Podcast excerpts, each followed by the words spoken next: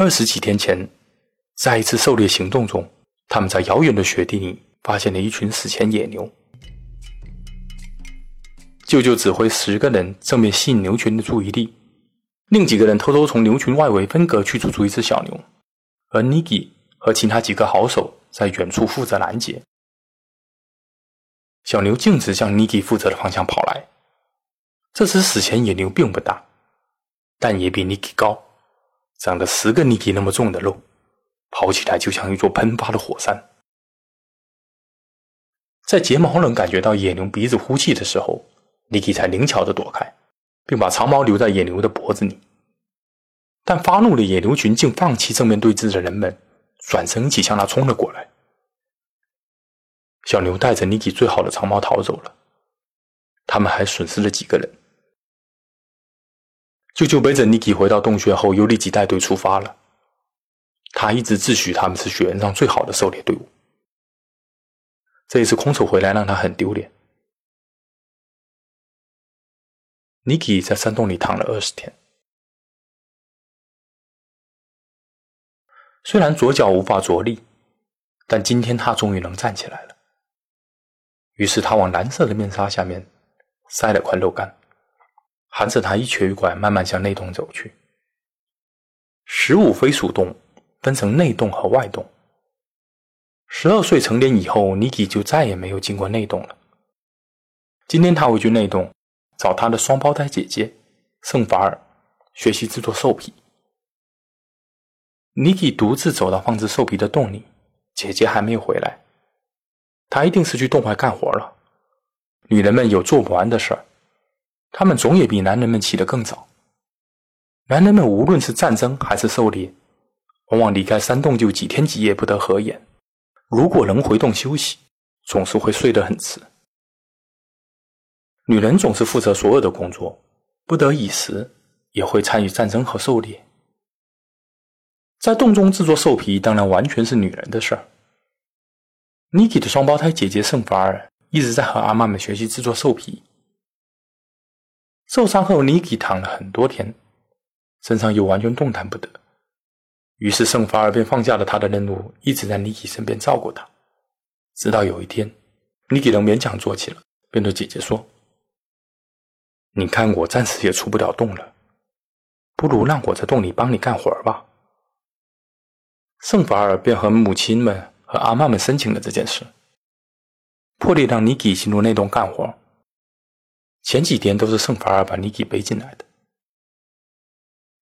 尼基取下一块皮毛，洗过后用石头刮了起来。制皮是一件很麻烦的事情，有很多复杂而神秘的工序，就连最初步的处理都很辛苦，必须不厌其烦的清洗和刮出皮子里的脂肪。这一步没有做好的话，做出来的皮子就会发臭腐烂。必须顺着毛根刮。得刮干净，但又不能太用力，会伤着皮子。而用水洗掉皮子上的油，也是一件很力为烦心的重复劳动。对于从未洗过东西的尼基而言，这项劳动更是难以掌握。于是他蹲在穿过山洞的地下溪流边，用力和皮子搏斗着，满手油腻，汗流到眼睛里，面纱松垮，把身上搞得一片狼藉。当圣法尔抱着一大堆晒干的青苔走进洞穴时，看到的就是这样的场景。他啊的惊叫一声，转过身去。尼基尴尬的笑了笑，慌忙用脏手把面纱围好。有什么关系吗？我的脸还不是和你一模一样的。圣法尔把青苔填进篝火里，过来轻轻打了他一拳。切，胡说什么呀？反正和你在水里看到的影子一样，不是吗？尼基狡辩。圣法尔笑起来：“切，你可是男的，撩起自己的头发向尼基显摆自己的脸，这能一样吗？”然后突然红了脸，压低声音说：“你发育了哟。”尼基吃了一惊，赶紧把手伸进面纱下摸脸，可不是吗？他感觉到他的上唇长出了一圈绒毛，这可不得了了。他顿时满脸通红，紧紧抓住姐姐的肩膀：“你可千万别告诉别人了。”圣帕尔小声说：“废话，这种事情我怎么说得出口的？”然后肩膀一震：“放开，抓得这么重，痛死了！”尼基放了手：“活该，谁让你看见了？”然后尼基这一天都魂不守舍的。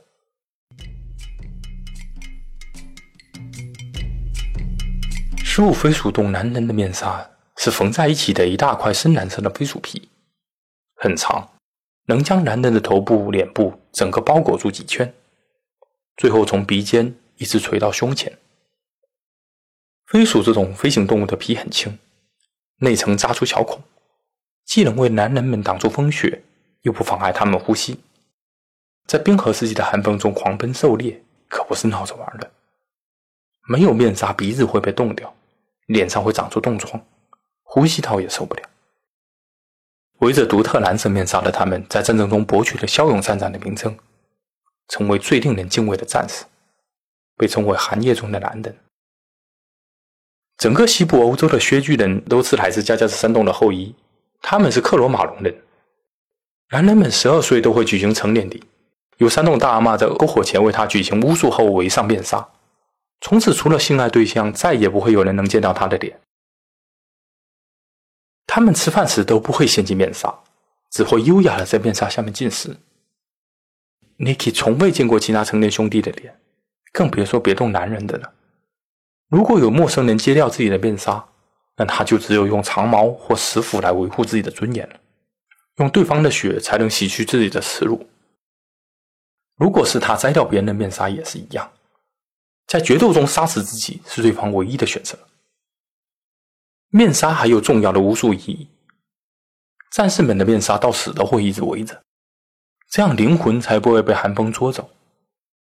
寒风总是会教训不知羞耻的男人，灵魂被寒风捉去人死的非常凄惨，他们会不停的咳嗽，直到把血和内脏都咳出来，还可能会连累到身边的人，那样的死法令人不寒而栗。咳嗽的人宁愿摘掉面纱，站到风里去。让寒风尽快把灵魂带走。在战争中，如果尸体的面纱被打掉了，战士们只有为尸体重新围上面纱，才能辨认出是谁。当然，女人就没有这个问题，她们不围面纱。只有十五飞鼠洞的战士才使用飞鼠的蓝色皮毛做面纱。飞鼠是一种非常难以捕捉的动物，夜间出没，在空中飞行，不是最有耐心和经验的猎人。没有极好的夜视能力、反应速度和精准的远距离飞镖能力，就不可能捕捉得到。大多数克罗马龙人血液里的尼安德特人基因很少，又很少吃到精细的谷物，几乎都是夜盲眼。而在冰河世纪，在野外雪地里趴一夜也绝不是闹着玩的。没有多少人能熬过这种严寒，于是这种紧长的漂亮皮毛却没有多少肉的动物，无人愿意捕猎。除非是为了十五飞鼠洞的加加世界考验。令人发指的是，如果想要获取和十五飞鼠洞女人做爱的资格，就必须独自去猎取十五只飞鼠，并独自背来献给山洞的大蛤蟆。这被称为加加世界考验。各个山洞规定的猎物不同，但都异常严苛。只有通过这项考验的人，才有资格摘掉面纱，进入山洞的内洞，和每一个愿意接纳他的女人做爱。很少有女人会拒绝这样优秀的猎手。这时，所有男人、老人、孩子便会聚集在外洞，点起篝火，烤上猎手带来的飞鼠肉，举行狂欢。这个活动被称为“加加斯节”。狂欢有时会持续好几天，一直到体重掉了许多的猎手重新戴上面纱走出内洞离开。Niki 最开心的是有一次，前后连续有三个猎手通过他们的加加斯节考验。于是，他们的加加世界连续进行了十几天，以至于他以为加加世界永远不会结束。一年后，他们山洞里减少了好几个女人，但增加了一大群同龄的孩子。加加斯节考验是食物飞鼠洞拥有了克罗马伦人各族全部的飞鼠皮，而他们山洞里出生的男人也全部是最优秀的猎手，视力是非常重要的。冰河世纪的天空总是阴沉。山洞深处又总是漆黑一片，于是他们身上的尼安德特人基因比较多，眼睛比较大，耐寒，个个都是黑暗中作战的好手。飞镖能力也很重要，飞镖能力代表着优秀的空间感、逻辑能力以及手眼协调能力。因此，能围着飞鼠皮深蓝色的面纱，就代表他们是食物飞鼠洞的男人。他们也因此而自豪，觉得比围着其他颜色面纱的男人高上一等。他们是冰原上最令人畏惧的对手。你也许可以正面打败一个寒夜的男人，但你无法阻止他的复仇。谁也无法阻止男人在寒夜里悄悄割开一个人的喉咙。Niki 是一个最出色的男人。他很想像舅舅那样，或像那些像英雄一样前来的骄傲的猎手那样，用通过加加斯界考验来证明自己。各个山洞都是以第一代的母亲名字命名的，但没人能记住这个名字。就像他们山洞，叫维伦多尔夫山洞，因为他们第一代母亲名叫维伦多尔夫，但别人都叫他们的食物飞鼠洞，因为对别的克罗马龙人而言。唯一和他们有关的是，加加世界考验需要十五只飞鼠。只要有人能背着自己独自捕猎到的十五只飞鼠来到山洞，献给他们的大阿妈，就能通过考验，获得进入内洞的资格。飞鼠个头虽然不小，但飞行动物都很轻，像一岁小孩那么重，放了血还能更轻。十五只就算尼基也能背得动，尼基也能捕猎到十五只飞鼠，但他不能参加本洞的加加世界考验。原因他倒是知道，因为有一次在篝火边，大阿妈讲起巫师阿妈们口口相传的故事。他说：“神灵、生育和毁灭之母佩，同时掌管着生和死，是他在加加斯山洞生下的第一群人类，但也最终赐予他们每个人死亡。佩黑发及腰，浑身发出彩色的光。”挂满彩色的贝壳项链。佩作为生育之母，她鼓励女人和自己同一山洞的男子多多做爱，他欢喜这一切，并将赐予女人孩子。但只要生育之母配喜欢的东西，毁灭之母配就也想要，所以她总会抓着这个被赐予的孩子身上的某个部分，不让他完整的降生。最终，各种女人们只好偷偷聚在一起，做了个共同的决定。他们都不再让本洞男人参加自己山洞的家家世界考验，所以 Niki 只能够考虑其他山洞。离十五飞鼠洞最近的邻居是北边的半熊洞，任何克罗马龙人独自扛着自己捕猎的半只远古巨熊去就能通过考验，但放了血的小半只远古巨熊也有八个 Niki 那么重。Niki 原本就又瘦又小，扛不动半只熊。本以为过几年会变得高大强壮些，但现在他伤了脚，这就没有希望了。这个时代，骨头受这么重的伤是不可能彻底痊愈的。Niki 的左脚可能会疼一辈子，再也扛不了重东西走路。附近还有剑齿虎洞、猛犸头洞、半溪洞、小野牛洞，只要他独自捕猎到并独自背负规定的猎物。就有权通过加加世界考验，进入他们的内洞，和所有不拒绝自己的女人做爱。这很容易理解。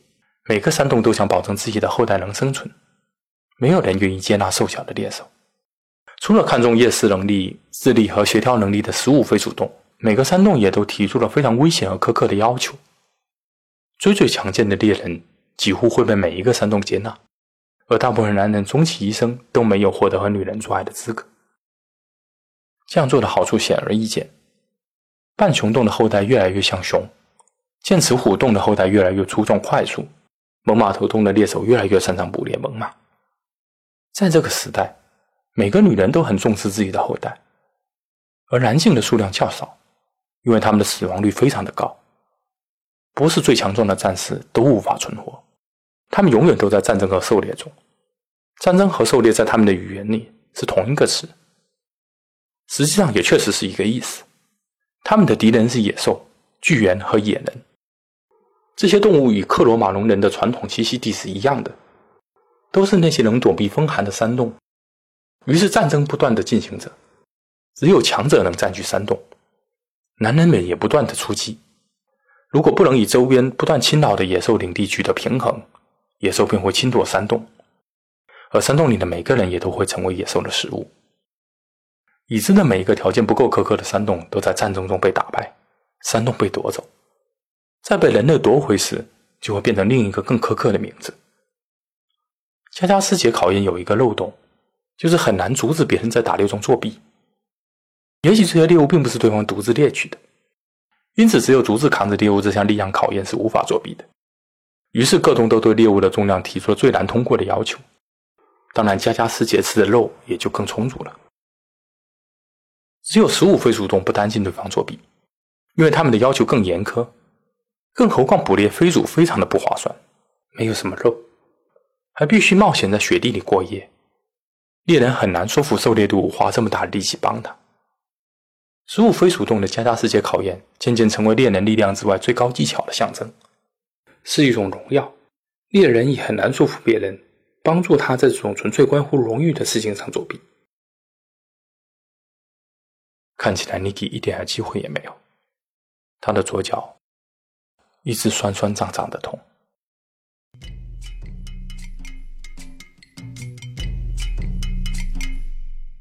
伪艺术史的第三集主要谈及的是女性主义。许多人很反感女性主义，一是觉得泛滥，二是觉得缺乏价值，三是觉得逻辑不通。有许多男人不关心女性主义，因为他觉得女性主义与自己无关。或者他觉得女性主义是伪女权主义者的无病呻吟、抱怨，在不想承担更多社会责任的情况下试图不劳而获；或者他讨厌和蛮不讲理的疯女人争辩，因为这种讨论总是各说各话，情绪多于理性。很多女性很喜欢讨论女性主义，国际上也非常重视这个概念，有很多活动及讨论，很多交流机会。于是，过多的女性便非常肤浅的套用这个概念中最表面的东西，加强了对女性主义的错误印象。虽然女性主义和女权主义是同一个英文单词，但在我看来，女性主义绝不应该翻译为女权主义，因为女权只是女性主义中包含的一小部分而已。而且，我认为绝不应该包含性别主义，孤立的讨论缺乏意义。女性主义讨论的每一个问题，对于每一个性别的人都具有同样高度的意义。当然，您可以反对他的观点，但他已经对您身边所有的人都造成了影响，所以您还是很有必要了解他的。女性主义不能简单看作关于妇女权益的概念，没有那么简单。它与当代所有的哲学思想都有所结合，它讨论的问题要多得多，也深层次的多。观看当代艺术作品。女性主义是一件非常必要的知识工具和必要的观看角度，因为相关的作品非常之多，而且还有更多将被创作出来。多一些了解能帮助您理解并发现里面藏着的好作品。女性主义是当代最热门的哲学话题、社会理论、政治运动之一，已经经历了三波思潮。女性主义概念有一个无法避免的特性，它的概念必然是非常复杂、庞杂、不确定，所以容易让人误会。也无法简单了解。想了解的话，您需要多一些耐心。尼采之后的各个思潮，都或多或少的找到了人类文化中的一些弊病。女性主义是其中很宽泛的一支，混合其他所有思想，针对问题有很多。女性主义甚至也是一个很好用的工具。正因为今天所有的知识都是男性化的，所以女性主义善于反思当代社会的许多根深蒂固的思维惯性。检查其中的弊病，父权社会就像一个影子，造成很多难以察觉的思维惯性，也使男人、女人的思维都被局限住。与女性主义直接冲突的问题有很多，比如罗格斯中心主义，比如中心化思维，比如启蒙主义，比如宏观叙事，比如形而上学，比如普遍性知识等等等等，还有很多。解放这些僵化思维方式，实际上是无关性别的，所以对男人一样有用。女性主义也许从未独立于其他的哲学思想，但女性主义甚至可以在某种角度理解为是反知识的。在我个人看来，其概念还有着非常大的开发空间，也因此，这个概念被如此广泛重视。而女性主义实际上已经对社会造成了很大的改变。毫无疑问，将来还会对人类社会造成更多关键性的影响。